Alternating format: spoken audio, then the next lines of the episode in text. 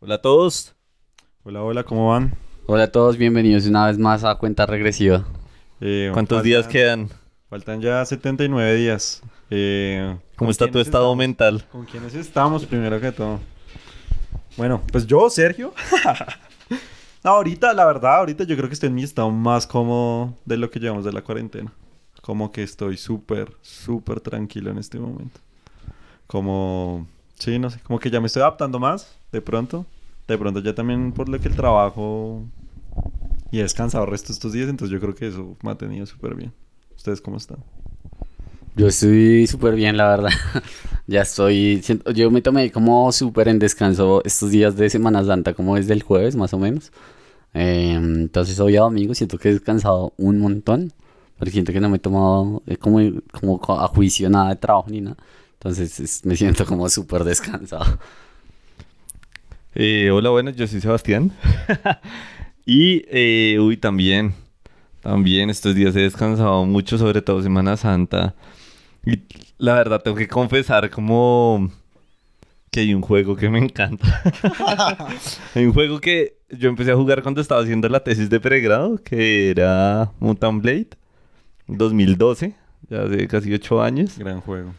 Y ahorita hace como un mes sacaron una segunda versión. Y Dios mío, le ha dado estos días como hasta las 3 y media, 4 de la mañana.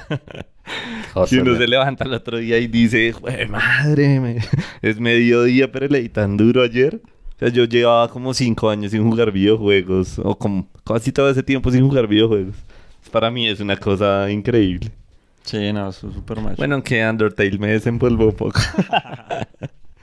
I- Igual creo que es algo re chévere de los videojuegos que estaba pensando hace muy poco. Eh, hay el que nosotros seguimos que es Yukai Show. Y bueno, lo- lo- lo- ahorita estamos muy activos con todo este tema de la cuarentena.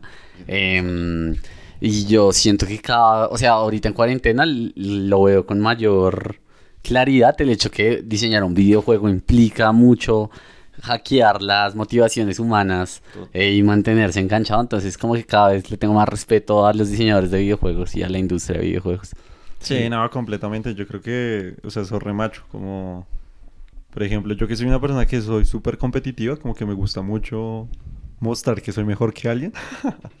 Eh, por ejemplo, los juegos como que son competitivos, como League of Legends, yo que sé, como todos esos MOBAs y cosas así por el estilo. Digamos, ahorita Parches, me imagino que es como el juego competitivo por excelencia de cuarentena. Pero, uy, eso como que me ayuda resto como a... Como que no puedo ya, no sé, ir a jugar fútbol 5 o jugar un partido de basquetbol, yo que sé, como jugar un partido de LOL Bien, y bien. una partida de LOL y estar ahí como re... Uy, soy mejor que esta gente, uy, eso me, me trae mucha tranquilidad. Esto, esto iría- lo que va a decir iría en contra de lo que dice Yukai Show, pero es que claro, todos estos que tienen leaderboards son, o sea, hacen claramente, digamos, la competencia más interesante, aunque yo sé que Yukai eso no está entre los core drives. No, pero hay algo que me pasó y es que yo toda la vida juré que yo, o sea, yo sí soy competitivo, pero también me di cuenta y me di cuenta con el ejercicio que cuando yo soy muy competitivo me desmotivo muy fácil. O sea, si yo no estoy superándome constantemente, eso me desmotivó un momento completamente del ejercicio y se me volvió súper aburrido hacer ejercicio. y deberíamos hacer un capítulo de Entonces, eh, todo lo gamificado que con lo que hemos interactuado descubrí en que... otro capítulo. Que, que, que a pesar de que sí tengo un grado de competencia, no puedo, ese no puede ser mi motivador principal porque muy rápido eh, lo pierdo y me desmotivo. No, total, digamos, especialmente en League, yo siento que a mí sí me da eso, como que sí me gusta como estar jugando y jugar Ranked en lo que, pues Ranked literalmente es como ir subiendo en una escalera digital prácticamente diciéndote qué tan bueno eres. Pero digamos, ayer que jugué con amigos, pues eso es lo más macho, es lo más macho, es como con gente que uno conoce, con gente con la que uno se entiende. Y como que al final incluso perder como que no se siente tan mal, como que incluso uno le da risa y como todo ese tipo de cosas. Entonces es como... Que yo creo que también crea como una comunidad alrededor que siempre es como súper macho. Como que eso es lo que yo también digo que los videojuegos traen de una manera súper divertida, que es como esa comunidad alrededor. Que pues de algo acuerdo. Y eso es súper, eso me parece súper lindo. Aquí, para, una- para traducir, macho, sí, macho significa chévere, que chévere significa divertido. Es Sí, una o- jerga de hermanos que o cool. Ah, bueno, muchos. Esto no tiene nada que ver con el machismo. En algún punto, en algún punto. Es algo que solo decimos cuando estamos los tres en la casa, no decimos fuera de interacciones entre un hermanos. diccionario de muchos términos que no creo que sean fáciles de entender fuera de contexto de hermanitos. Bueno, entonces... eh, Después no de divagar tenemos- estos cinco minutos de qué vamos a hablar Aún no la tenemos clara. en este podcast No, de hoy. Yo sí, yo sí, yo sí. Yo sé por dónde quiero preguntarles. Y es como Chévere. al final del día, todo esto son actividades de, de cuarentena, ¿sí? Y, y un poco como que yo al comienzo quería hablar de películas porque creo que es lo que más he hecho de lejos en cuarentena. Hablar, hablar en series, hablar, o sea, ver series, ver películas, o sea, estar haciendo eso como un pasado. Y... Pero pues yo creo que ustedes no han hecho tanto eso. Entonces, más les quiero preguntar a ustedes como que fuera de lo normal, ¿no? Como pues, lo que ahorita decían, como han tomado estos días de descanso, de todos siguen trabajando en sus proyectos, lo que sea, como que sienten que es lo que han hecho en esta cuarentena o el tiempo que les daba esta cuarentena para... para Un top 3, cada uno, un top 3 de cosas. Sí, un top 3 de, de cosas que, que sienten que han podido hacer en esta cuarentena. De uno. Eh, bueno, yo no sé, o sea, tengo que decir como primero la que más he hecho, mi favorita o algo así, o en cualquier orden. Cualquier hora, las tres que se te ocurren Ah, que no. te han- a las que de pronto las has dedicado más tiempo y sobre todo inusuales. Sí. Eh, pues esta yo sé que va a sonar medio trabajo, pero en verdad para mí no es tan trabajo. Y es que estoy actualizando mi portafolio. Pero la, la razón por la cual para mí no ha sido trabajo es porque yo toda, pues, toda la vida suena mucho. Los últimos años he tenido eh, mi portafolio administrado por Squarespace, que son estas plataformas como de drag and drop, que es muy fácil eh, hacer una página web, pues, sin código, sin nada. Y hace un tiempo quería hacer, pues obviamente eso implica que tiene unas limitaciones y hace un tiempo dije como "Ah, quiero hacer la web donde le pueda modificar todo, entonces dije, ah, pues me voy a lanzar a hacerla en WordPress, que yo creo que más o menos ya, ya más o menos sé el tema. Estaba utilizando una cosa que se llama Divi que como que te ayuda en la interfaz. Em, pero en resumen sentí que iba a ser mucho más fácil y me ha consumido exageradamente más tiempo de lo que considere Clásico. que me va a tocar, entonces eh, ha sido como divertido, slash estresante, pero slash eh, eh, chévere poderle dedicar tiempo a eso sin, sin, sin afán de, de, pues, de nada. ¿Cómo es la URL de tu portafolio? Eh, ojo con Oscar.co. Eh, pero una pregunta, como, ¿qué, qué es actualizar el portafolio? O sea, como, ¿qué es cambiar fotos? ¿Es como cambiar el contenido que tienes? ¿O es como más lo que estás diciendo, como cambiar simplemente de plataforma lo que ya tienes? ¿O de diseño y funcionalidades? O, o sea, ¿estás cambiando también toda la estética y lo que existe actualmente en la página? ¿O es solo ya con lo que tenías alimentar con lo nuevo que has hecho pues desde la última actualización? Bueno, hay muchas formas en las cuales uno, uno puede hacer esa actualización, pero en general cuando uno dice actualizar portafolio, no simplemente se refiere a si yo tengo mi portafolio, mi reel hasta agosto del 2018, entonces va a hacer una actualización hasta, por ejemplo, abril 2020, entonces en todos los proyectos que hice de entre agosto 2018 hasta 2020, que pues claramente no estaban en mi portafolio, entonces lo- los monto ahí. Eh, pero eso no implica necesariamente que tenga que haber una actualización de ni de servidores, ni estética, ni nada de eso. Simplemente es actualizar los proyectos con los que uno está. Sin embargo, yo decidí pues actualizarlo todo. Entonces cambié servidores, cambié la forma en la que lo estaba presentando, la interfaz, etcétera, etcétera.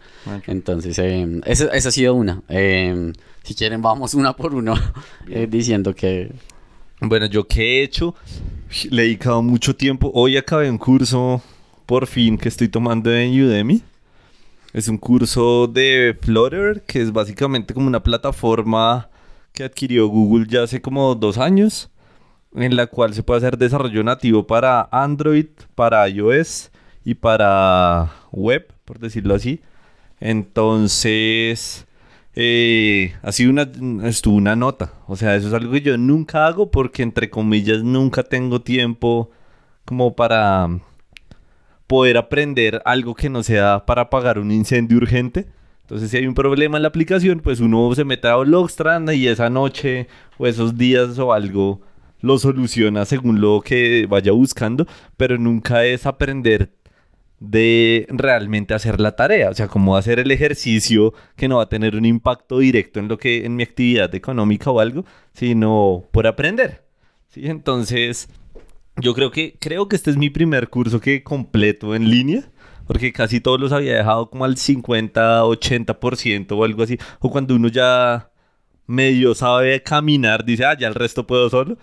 Entonces, pero aquí me tomé como todo el tiempo para ver los videos bonus y todo el tema, más o menos fueron unas 35 horas de curso que se tradujeron como en unas 90 horas presenciales, porque la idea es pues ir implementando todo al tiempo y aunque igual es muy desmenuzado, a uno siempre le salen errores de la librería ya no está, no existe, se actualizó, eh, algo pasó, entonces eh, no, fue, fue, una experiencia bien chévere y como también, yo sé que suena súper de trabajo porque va directamente a algo que hago, pero me gustó mucho.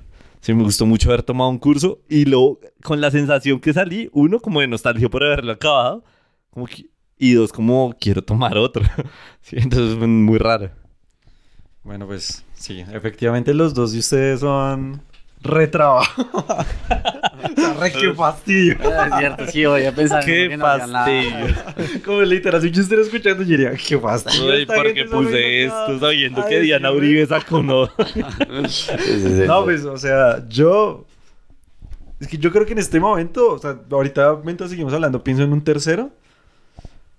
Pero para pues no hablar de una de las películas, porque quiero hablar resto de eso luego. eh, creo que ahorita como que le estoy dedicando resto de tiempo como a. Uy, a, um, a tocar guitarra. Como que. Yo creo que desde la última vez que viajé, me di cuenta que es algo re importante para mí como poder tocar guitarra. Sí, te escuché ayer a las 3 de la mañana. Tocando, gracias por la serenata. Hermano, es que tiempos de soledad. no, pero es que yo creo que, o sea, no sé cómo lo vaya a hacer y realmente como que no, es como que tenga un plan, pero sé que me gustaría de pronto como sacar, va una canción, así sea como tres acordes y simplemente estar como ahí echando palabras lo que salga. Pero como que quiero hacer eso, como que quiero aprender como de pronto a... como hacer una canción o algo por el estilo. Entonces como que estoy aprendiendo a tocar guitarra. Pues no, no como aprendiendo tanto a tocar guitarra, pero sí estoy como aprendiendo un poco... Se suena como también ya como tramador. Pero estoy como aprendiendo un poco de... De... Como de teoría musical en términos de... ya, o sea, no. Eh, un poco de teoría musical en términos de que, digamos, yo sé cuáles son los acordes, sé cómo, se, cómo funciona un poco eso, pero pues realmente no tengo ni idea de progresión de, pues yo qué sé, si pasar de un do a un mi, si eso cambia, si eso realmente tiene algo que ver o algo por el estilo, como para que pronto haya cierta musicalidad, supongo. Entonces, pues en eso de pronto estoy como aprendiendo, pero aprendiendo muy entre comillas. Ay, ay, que les voy a hacer una pregunta respecto a eso que me parece súper interesante. Y es que uno como, o sea, que creo que es algo importante que uno a veces no mira y es que uno tiene que saber, eh, uno cómo aprende a aprender. Entonces, ¿cuál es la manera más efectiva? Que es diferente cada uno. Entonces, ahí les hace la pregunta. Ustedes, o sea, o bueno, para ti en este caso, ¿tú cuál crees que es la mejor manera de aprender tuya? ¿Sí? ¿Tú cómo es? Uy, digamos, para algo como esto, yo siento que, o sea, parte de mí diría como, uy, re macho, hacer un curso o algo por el estilo, pero yo sé que también ponerlo como en términos de un curso, siento que como que arruinaría un poco la magia que le tengo como a, como al proyecto. Como que siento que lo este. Tú quieres ser más alma libre. Sí, literal, o sea, como que digo como, uy, me gusta como, yo qué sé, de do a, a sol, entonces luego miro si, si eso realmente tiene algo que ver o qué tipos de cosas ahí, y mientras vaya funcionando con lo que estoy tratando de hacer, como que, como que ahí estoy satisfecho, como que no tengo la necesidad de estar buscando más cosas. De pronto con este tipo como de proyectos. No sé, ustedes, ustedes qué les pasa, si les gusta como obsesionarse y tratar de saber todo lo más Sí, posible. hermano, es que mi- yo tengo una personalidad muy obsesiva. O sea, eso sé que es mi, entre comillas, superpoder. Como de... Puedo estar, si me meto en una cosa como esta, le puedo estar dando cinco horas en el día, seis, siete, ocho, sentado, sin parar, y que se me pase el tiempo. Pero pues por eso, digamos, como mi técnica para aprender a aprender es... Yo tengo uno, más o menos, que programarme. Entonces casi digo como tengo que crear el espacio, ¿sí? Tengo que crear como no es como que aunque el video se pueda ver en el celular, yo acostado en la cama, como que ay, bueno, esta clase la va a tomar así, sino no, me tengo que así, así está en pijama, sentar y poner en el escritorio y audífonos y dejar el celular lejos y como crear como ciertos pasos vos que a mí no me desconcentren de que yo, digamos, me pongo la regla de no abrir YouTube, no abrir Facebook, no abrir WhatsApp, no abrir... Así tenga ganas de, uy, un video súper chévere que me acordé o algo. Nada, voy a darle con juicio porque si no, si me desconcentro, me puedo ir rápido de ahí. Entonces creo que es como, tengo como una rutina de tener unos pasos iniciales que me generen un ambiente de concentración. Y si estoy concentrado, creo que puedo pasar muchas horas como eh, aprendiendo, sí, siguiendo, haciendo el curso, implementándolo, así.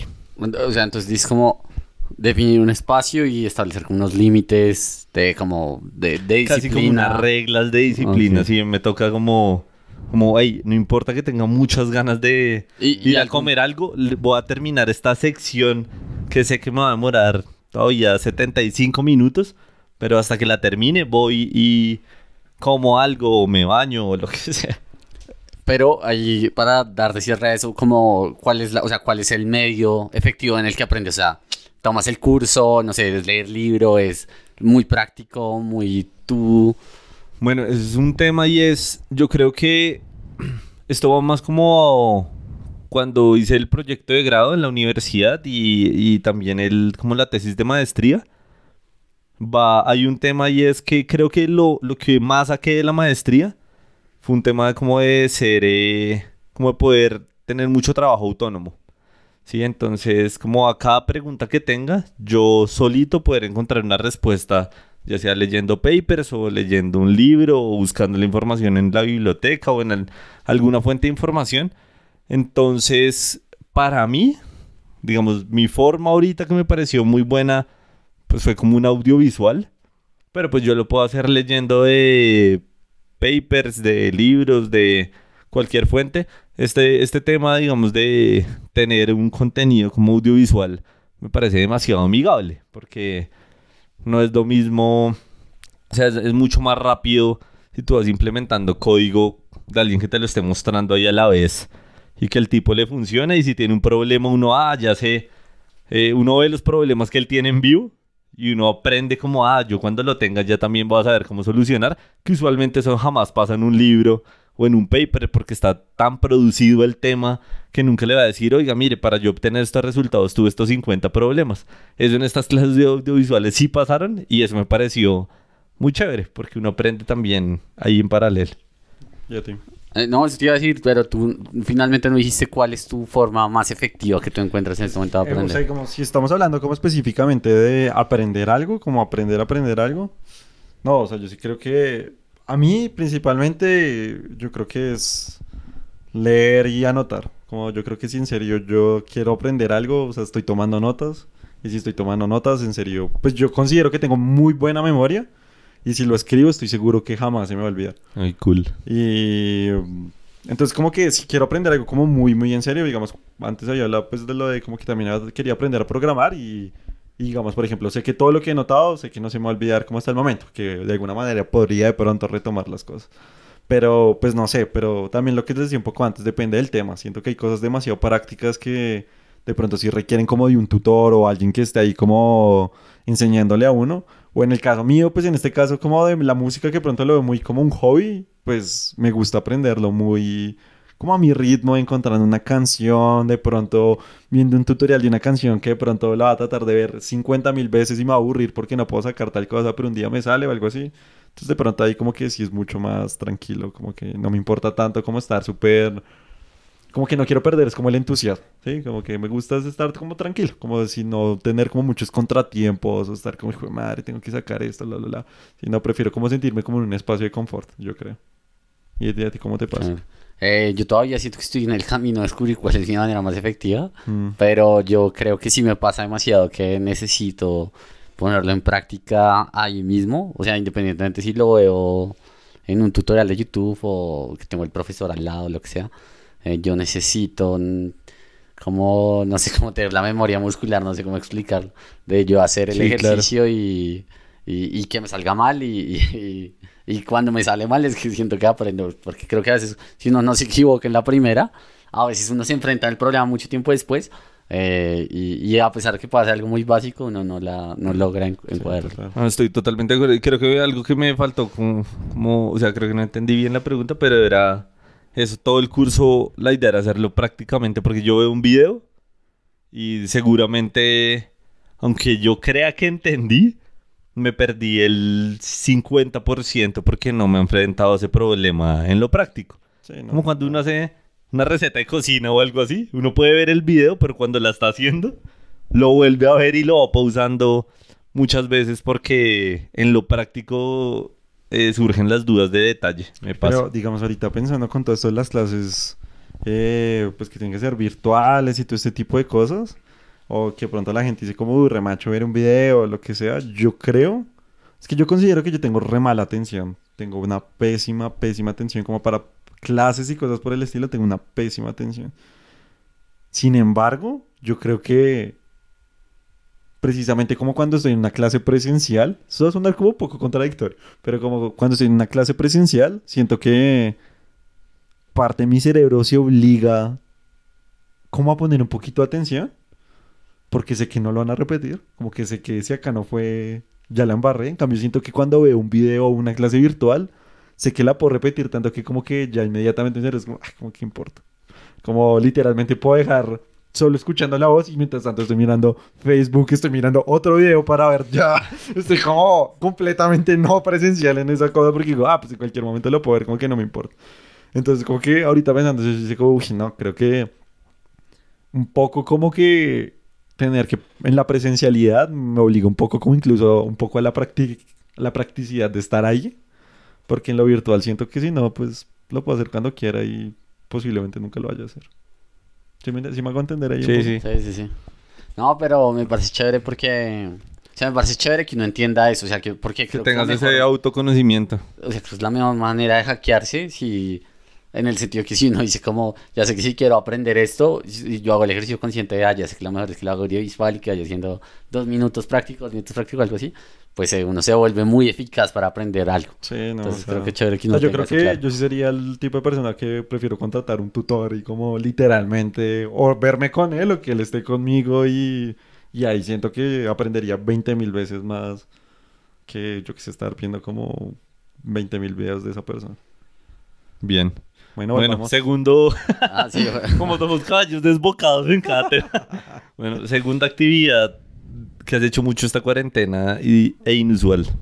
Eh, mm, no la tengo tan clara, pero en este momento si me tocara decir una, diría que he visto mucho, mucho entre comillas, eh, como stand-up comedy o de pronto no tanto, o no solo stand-up, sino también como, ¿cómo se llama eso? Como, como programas como el de Hot Ones. Ayer lo estuve viendo como un entrevistas Ah, y bien, cosas bien. así. Sí, Entonces, eh, eso me parece como súper chévere. Bueno, no sé di- por qué. di- descri- describe qué hace Hot Ones, por ejemplo. Eh. Hot Ones en resumen es el programa de YouTube, muy famoso, yo diría que es el programa ahorita de YouTube más famoso de todos, em, que él se encarga de entrevistar a celebridades, donde hace preguntas eh, calientes, pero con alitas aún más calientes. Entonces, en resumen, la dinámica es que van probando alitas, em, que cada, son alitas picantes, donde a medida que van avanzando, las alitas se vuelven más, más, más, más y más picantes con niveles exagerados. Yo de eso no sé mucho, pero el punto es que es con, como muy, muy, muy altos en, en sus índices de, de lo picante que son. Súper recomendado. Sí, no Eh, sí, es súper y es súper entretenido y es el como el que hace las entrevistas es como súper bien preparado. Sí, es un, es un Entonces. Y Sí. cada entrevista es como diferente, Sí. muy diferente en tanto las preguntas que hace como en, por decirlo así, como los minijuegos en las que hay. Sí, sí, sí. Sí, sí, muy... Sí, yo muy creo que logra muy bien como... Un poco como lo que ahorita los talk shows se están tratando de acercar un poco. Como... ay, ¿Cómo se llama? El de Corden, el, el del británico gordito. Hay uno que es como de Spill Your Guts. Sí, como que yo espero, yo siento que eso es como lo que... ah, Esa es como la nueva generación. Sí. Como también Jimmy Fallon, que hacen juegos o cosas así. De hecho, que- Hot Ones estuvo en Jimmy Fallon. Y a lo que me refiero es que yo creo que el de Hot Ones tiene como una dinámica súper bien lograda que yo creo que los talk shows de alguna manera poco a poco, pues no, con seguridad se van a estar acercando a eso cada vez más porque O sea, pues, ese es un show que está muy hecho para YouTube, es verdad. Sí, literal, todo lo que necesita YouTube. E igual ahorita YouTube es la plataforma, sobre todo en la cuarentena. Sí, total, Sí, sí, sí, total. total. Entonces, eh, me, me, inter- y me interesó un montón ver el proceso de los comediantes. Es algo que ya vine mirando hace un par de tiempo, porque hace un tiempo estuvimos en clases de cuentería con un amigo. Pero entonces, em, es muy chévere porque la forma en que alguien cuenta un chiste, o sea, en que un comediante prepara un chiste a la final es muy, pues yo le hago la analogía obviamente con el diseño y pues como con el proceso creativo, Sí. pero es muy iterativo porque es, es- es literal que alguien se para y va a un club y tira el chiste y la misma noche se va a otro club y tira el mismo chiste, pero le cambia un cosito y va a otro club y le tira el mismo chiste y va mirando cómo iba fluyendo el chiste, o sea, lo testea mucho y cuando ya lo tiene testeado un montón y ya finiquitado en detalles como qué es lo que tiene que hacer y con qué tono, etcétera, ahí ya lo monta en el en su show. Entonces yo, yo digo, Human es muy un proceso literal de, pues, de diseñar en cualquier industria independientemente de la profesión. ¿Y qué comediantes o qué, ¿Qué has visto eh, como así que no, tú digas ahorita re macho? No, pues obviamente estoy obsesionado Top con 3 Franco comediantes. Franco Escamilla, lo mejor que hay. ya, ya estaba obsesionado Pero con él. ¿Quién es, quién es él? ¿Quién es él? Es, yo creería, no estoy seguro, pero puede ser el, yo creo que ahorita el comediante más, bueno, no sé, el más importante de México sí es, pero es muy, uno de los comediantes más reconocidos, digamos que de Latinoamérica y habla español. Latinoamérica. Em, y en resumen, en, YouTube encuentran como muchos shows que él tiene, entonces me parece muy De, bueno. de la hecho, verdad. esta es como mi recomendación incluso a ustedes. Que es un comedia, es un stand-up que salió hace poquito en Netflix, de que es una mujer que se llama Taylor Tomlinson. Y precisamente como lo que tú dices de como ese proceso de, de ver cómo los chistes han progresado. Porque digamos ahorita en YouTube, ella no es tan grande. Ella salió como, pues ha salido en Conan y cosas así, pues como en stand-up. Pero digamos, si uno la busca en YouTube, uno ve como el mismo chiste, pero como en tres shows diferentes, ¿sí? Y uno empieza Ah, a ver chévere. como los chistes que uno dice, "Ush, está re bien escrito, está, o sea, ese es el más macho que, o sea, es alguien que llegó, esta persona en realidad escribe sus chistes y los tiene re claros. Y ahorita como que pude ver, es como una hora del stand-up de ella ahí en Netflix, yo dije, "Ush, la, la re rompió para mí porque dije como que no hay como un punto en el que uno diga, uy, esto está re improvisado, esto está como súper, como que le falta como pulido o algo así, como que ella lo tiene re claro. Entonces deberían ver ese, se llama Taylor Tomlinson, re bueno. Como he visto otros como, ah, no sé, como hay una escena el de, ¿cómo es que se llama? El que salió con Ariana Grande, no me acuerdo cómo es que se llama ese duda. Pete, algo. No, ni idea. Ni idea. Bueno, pero lo vi, me pareció re malo, como re improvisado, como re feo. Pero a veces me pareció macho. Sí, deberían verlo. ¿Y qué? No, ya, entonces creo que eh, me puse a ver mucho como entrevistas de ese estilo y, y stand-up comedy y eso ha sido algo, pues como es una cosa rarísima que no tiene nada que ver con mi trabajo, pero que lo he hecho últimamente. Pero usted, esto es una pregunta un poco abierta, antes de que Sebastián diga su segunda cosa. y es como, pero ustedes nunca han sentido que les gustaría hacer como eso, como yo sé que a mí, en general, o sea, yo creo que en parte estamos haciendo este podcast porque me gusta hablar un montón, que nos gustan los tres hablar un montón, especialmente porque, pues, como decía Sebastián, un poco somos re obsesivos con una cosa, entonces yo que si nos vemos una película y duramos hablando de esa película un montón de tiempo, o ustedes dos con Franco Escamilla Sí. que están re enamorados. Nos tatuamos la película. Entonces, no sé, yo, o sea, digamos, ¿a ustedes no les parecería como atractivo como algo por ese lado? Como muy de pronto secundario, pero como yo que sé, tener como su propio talk show, o tener un podcast, o, o yo que sé, como generar contenido a través de como eso de, yo que sé, hablar, de, incluso de la misma comedia. Sí, obvio. No, no, a mí no es de la comedia. O sea, como yo lo probé hace muchos años plagiando por completo un stand-up que me aprendí. Literalmente lo dobló nomás. Sí, era un español y me pareció tan bueno y lo intenté, pero creo que mis chistes, o sea, a mí me gusta la comedia como de situación, Sí. pero no para... Me parece que stand-up realmente yo lo veía algo más, como más suave y me parece que es una profesión muy seria y hay que estar como muy comprometido y yo no lo... Yo he descubierto que para mí no es un hobby como lo si, si lo es hablar. Que hablar no tengo la presión de realmente que tenga que ser como algo tan estructurado y ir viendo cómo Tan está el- preparado como Sí. este podcast. tan preparado, sino... Y claro, ¿no? A mí el podcast es una idea que siempre me ha gustado y me ha parecido interesante porque yo siempre lo he visto como... eh, tal vez a veces como los... Los, ¿Cómo se llaman los que hablan en la mañana? Los presentadores de programas matutinos, no sé, como los de Radioactiva Sí, y cosas así días y cosas- que a veces uno dice, yo creo que podría aportar un montón en esa mesa. Yo sé que eso le pasa al 99.99999% de las personas, pero a mí ese es un trabajo que siempre me ha parecido interesante. Sí. Y es ir a hablar de un tema que a uno le guste, ya sea música, películas, rock, eh, lo que sea, la actualidad del país, por dos horas y después continuamos ha- haciendo otro tema. Entonces eso siempre me ha gustado. ¿Y tú, Iván? Sí, o sea, yo, o sea, pues yo li- acabo de decir, yo literal lo intenté, yo tomé clases de cuentería y me parecieron geniales. Eh, mi profesor, de hecho, era el que estaba en ese momento con- concursando en Sábados Felices y le veía muy bien. Eh, y incluso en la Tadeo hice un par de viernes cuentería. Y me gustó, me pareció súper chévere, pero me pareció increíblemente difícil, me pareció súper complejo. Yo les tengo muchísimo respeto. Sí. Eh, y, y, y- y en general, no, no solo por la cuentería, sino yo creo que toda, toda, toda la vida he sido súper, súper, súper, súper apasionado como por las historias. Entonces, como que mm, me gusta escuchar historias, me gusta contar historias, me gusta contarlas visualmente. Entonces, como que ahí también dale gusto por la fotografía, luego por el video. Y la gente que lo hace, pues simplemente parado con un micrófono y ya, me parece que es otra forma de contar historias. Entonces, sí, siempre me ha, me ha parecido súper interesante, a pesar de que no, no la veo como mi favorita, digámoslo así, sino Sí, sí, sí. siempre va a preferir el mundo audiovisual, pero me parece súper chévere el que lo hace. Sí, no, eso es súper chévere. Bueno, y tú, Sebastián, ¿cuál es tu, tu segunda en actividades de cuarentena? Yo creo que jugar el videojuego. sí, he estado jugando mucho y es un juego que, como decían, me entiendo. O sea, para mí es muy claro lo que me motiva de jugarlo. Y cada vez que lo juego más, pues incentivo más esos motivadores para no dejarlo de jugar.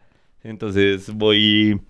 Esto suena como muy simple, pero voy haciendo mi imperio más grande o mejorando habilidades o algo que me activa y digamos me incentivan esos digamos eh, motivadores para uy pero cómo lo voy a dejar si ya avancé tanto ya tengo tantas propiedades ya tengo tanto ejército ya tengo tantas habilidades no voy a parar Además que yo Y- creo que es un juego que da como para muchas posibilidades, ¿no? Como que en...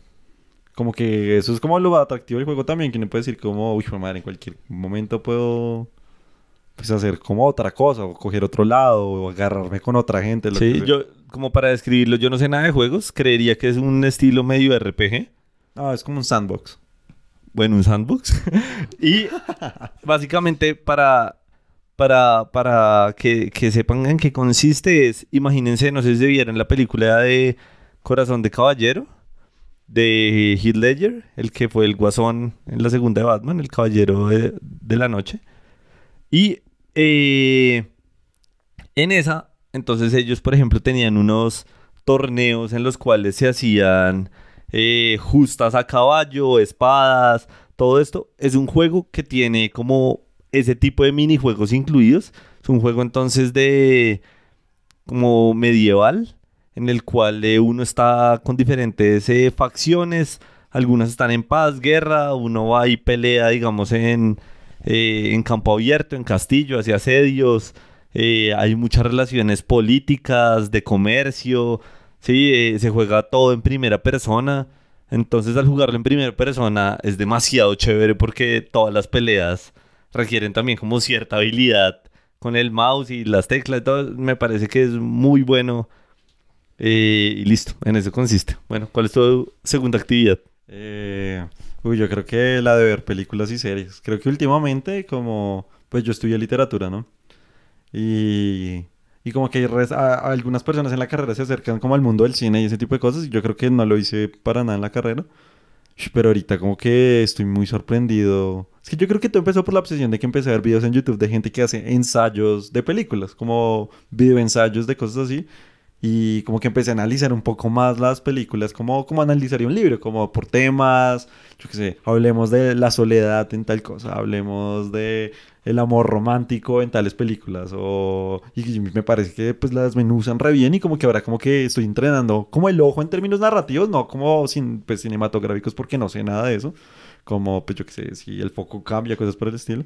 Pero ahorita siento que estoy viendo películas y series a lo que marca, como muchísimas, muchísimas, muchísimas. Y, y no sé, me hace re feliz. De hecho, al comienzo empecé como, al comienzo de la cuarentena empecé como Breaking Bad, eh, estaba viendo True Detective y todo este tipo de cosas, pero creo que son como re oscuras.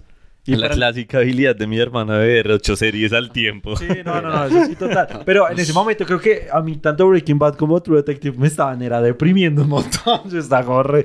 Madre, el mundo re oscuro. ¿Te todo True. Detective? No, no, literal, las dejé las dos en la mente porque dije como... No puedo con estas cosas y con una cuarentena... The Good de Place, hermana de Good Place. Y ahorita, uy, sí tengo que recomendar una serie, o sea, ya me la vi, me la estoy repitiendo porque digo, en verdad, la mejor serie que haya visto en mi vida, que es Community, como me parece de lejos la mejor serie del mundo. Entonces, como que esas cosas me hacen re feliz. Y últimamente como que estoy haciendo como con muchos amigos y amigas como ver una película al mismo tiempo. Yo sé que suena como retonto, pero como que eso ayuda al resto. De hecho, ayer hice como algo que nunca en mi vida haría, que fue ver una película de miedo. Yo soy re miedoso. Y me vi El Conjuro. Y... Bueno, me la vi como a las 3 de la tarde, lo cual también pues es como un lucecito. pero... Pero sí, no, creo que esas son como las cosas que más me han hecho feliz, como poderme ver como serie sin sentirme irresponsable. Eso como que me parece como súper agradable. Chévere. Bien chévere. Estaba pensando en... Bueno, yo no sé, ¿alguno quiere decir la tercera? Yo creo que no tengo una tercera en Yo este creo que momento. la tercera Yo es tengo literalmente tercera, cuarta y- ejercicio. Sí, yo iba a decir ejercicio, Bien. pero pues Pero dije es como que- no la voy a decir porque está como... O sea, no es algo Pero es que, que sea mi- ajeno mi- a la... ajá, el ejercicio Sí, sí. yo así no tenga tiempo, prefiero dormir una hora menos y hago ejercicio ese día. Ah, no, es que ustedes sí son mucho más juiciosos. Yo, yo en esta cuarentena, la vez que me he sentido más juicioso de lejos haciendo ejercicio. Y el hecho, por ejemplo, eso sí es como, solo lo quiero decir para que quede grabado en el podcast. El hecho que me pueda tocar la punta de los pies en este momento, hermano. Nadie, eres el único de los es tres que lo como cuando los sueño. hijos de Sergio escuchen este podcast le van a creer. Ah, mi papá sí lo podía.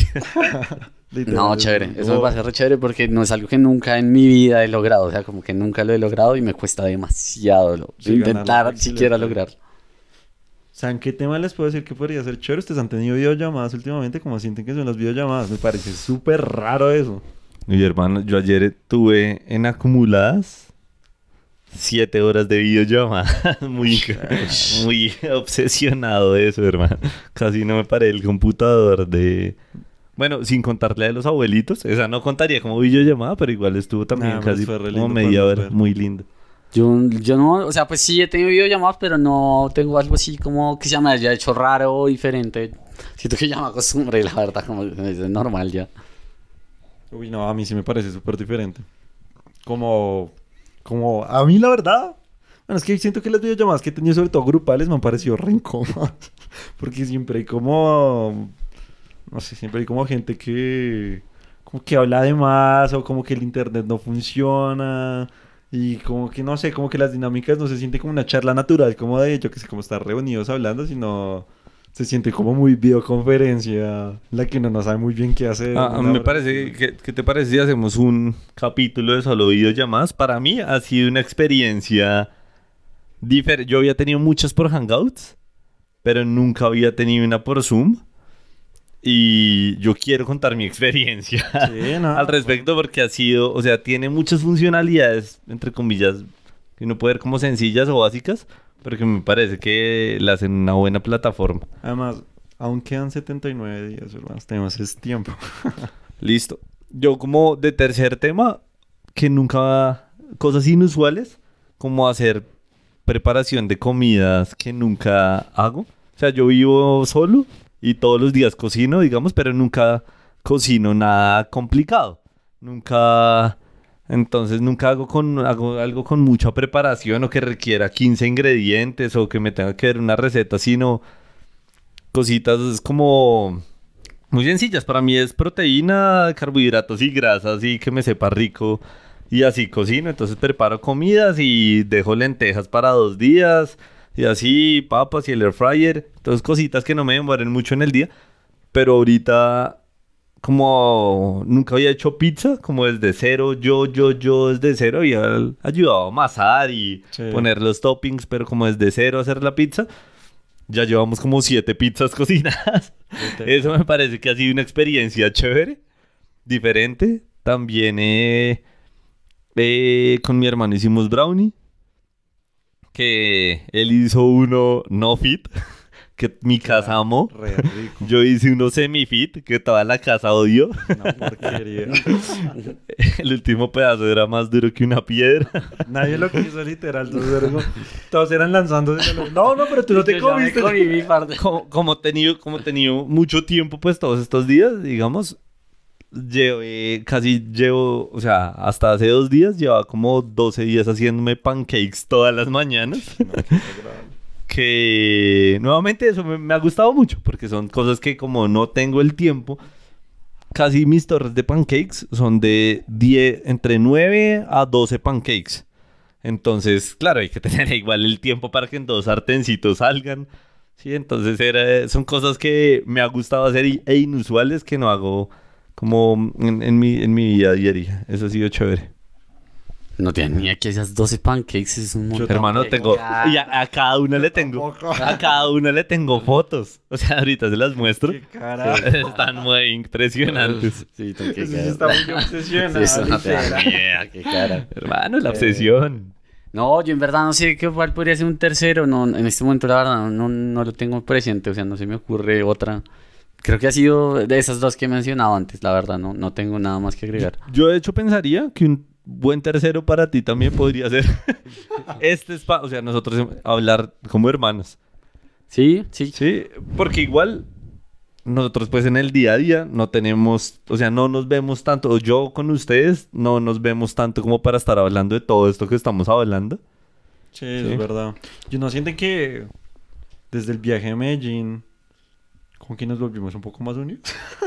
Uy, sí, hicimos un buen viaje a como, Medellín. Al, me refiero, como al menos tuvimos experiencias que nunca más tenía, como desde salir literalmente los tres de fiesta. Eso me pareció rarísimo, como... Sí, sí. De hecho, de viaje, hermano. Sí. De hecho, es de la... todo, todo lo que hicimos de ese Todo, viaje, literal, hecho literal, los hermano, tan solo como la Golden Corner de, bueno, Golden Corner literal de pechuga de 2500 y lo igorce por una cerveza de 1500, es como... Sí, uy, la mejor vida. Así que para contextualizar, íbamos a hacer un viaje con nuestra familia en enero. Un día antes el tema no salió y los tres dijimos como yo quiero viajar. Yo trabajo con colegios. Los colegios empezaban como a operar el martes, digamos, era un viernes. Mis hermanos también tenían compromisos como desde el jueves y el martes y teníamos como cuatro días para viajar y fue como compremos unos tiquetes ya. Vámonos a Medellín, nos quedamos en un hostal una nota y vemos a ver qué pasa y planeamos como todo el viaje alrededor de eso y tuvimos muchas experiencias chéveres de nunca vamos como salido a rumbear a Ese podría ser otro podcast. uy sí tenemos que hacer un podcast ser hermano podcast, toca hacer un podcast de viaje a Medellín anótalo, y lo contamos es bien chévere, es chévere hacemos bien el storytelling ajá de la No, yo, yo creo que se nos da listo resto para que sea una dinámica más los tres. En la que alguien empieza a contar algo y el otro lo interrumpe inmediatamente. Sí. Y se siente hablando. Porque obviamente así es mucho mejor en términos de formato de podcast, pero es que sí se siente re natural este. Por favor, por continúa. favor adelante hermano Adelante. Y el otro es como, no, no, no. te Bueno, interrumpí sí. Y empieza a hablar. Y nuestra dinámica natural es no dejar terminar oraciones. Nada. Somos los peores con muletillas y, e interrumpiendo a la gente. Sí, somos los peores de la vida. Sí, sí, literal. Pero bueno, ¿y, y tú si tienes un tercero? Es que para mí yo diría que más que nada la de la de hacer ejercicio. También diría de pronto la de escribir, pero es que siento que son cosas con las que no como, como tan tan juicioso, pero pero en este momento creo que me saqué como que me siento agradable, me saqué un poema, lo cual yo casi nunca escribo poemas, pero saqué como un poema que me con el que me siento feliz y y estoy escribiendo un cuento. ¿Para quién? Cha, cha, cha. No, no, no, no, no. De hecho, de hecho el poema, el poema, el poema es de una serie. Es como de. um, ¿Cómo se llama la de la de Ricky Gervais? ¿Qué, qué nos pareció? Afterlife. Uy, Afterlife, la ando recomendando a todo el que se atraviese. um, Más que nada literal, solo como que hay una escena que es recurrente que es él visitando la tumba de la esposa. La, pues, o sea, la esposa se muere desde el comienzo, se sabe, no estoy spoileando nada. El caso es que esa imagen me parecía como súper bonita, como, como la idea de que alguien vaya a visitar a la tumba de alguien para sentirse acompañado. Como que es algo que en mí no lo entiendo. Y, pues, y le no cuente cómo va la vida. O sea, lo Exacto. interesante ahí es que él va a contarle cómo le está yendo en la vida. Exacto, entonces como que pues escribí como un poema como de eso, como pues un poco como con sus ciertas cositas y lo que sea, pero como que en general era la imagen como que quería retratar que me parecía pues divina, entonces digo como pues dije no pues quiero hacer eso. Y de otros yo trabajando en un cuento como por yo que sé como un año yo creo, pero es por pura irresponsabilidad y que no soy para nada consistente con las cosas. Pero es una idea que me parece re buena y pues yo creo que ahorita como que para bien o para mal me estoy forzando como a trabajar más en eso. Entonces como que me parece chévere. O sea, me parece chévere porque yo, una de las cosas que dije que iba a hacer un montón y no he hecho, ha sido crear contenido, porque yo decía, me gusta mucho, a mí yo soy obsesionado con YouTube, yo creo que es mi fuente número uno de entretenimiento, me gusta todo en YouTube, Eh, y no he hecho videos de YouTube, no sé por qué. Entonces, espero que ojalá se convierta en mi número 3. De hecho, de hecho eso es- yo creo que quiero cerrar con eso. Eh, Ahorita sí pensamos. Recitando el poema. Ahorita. ah, ahorita. Adelante, joven. Pues ya, ya que así inesperadamente lo tengo en mi espalda, no. Eh, pero más que nada, así siguiendo con la narrativa del podcast de Faltan 79 días, ¿qué sienten que no han hecho esta, esta cuarentena? ¿Qué les gustaría hacer? Siento que eso es una buena manera de acabarlo. Como ahorita de pronto uno dice, uy, si tuviera el resto de tiempo haría esto, pero pues de pronto, pues no. Bueno, digámoslo en una frase. O sea, pues. Sí, no, algo súper corto, algo súper corto. Fue madre, me va a extender mucho. Empieza alguien más porque me va a extender mucho. Dale, Sebastián. Yo no sé. Bueno, yo que comencé con la pregunta.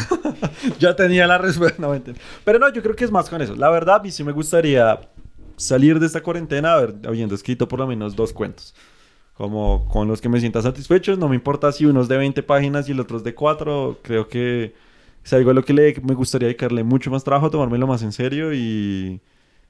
Y sí, como que eso me emociona de pronto trabajarlo más. Ay, Dios, todavía estoy pensando. Eh, bueno, uno, hacer videos en YouTube, me gusta mucho.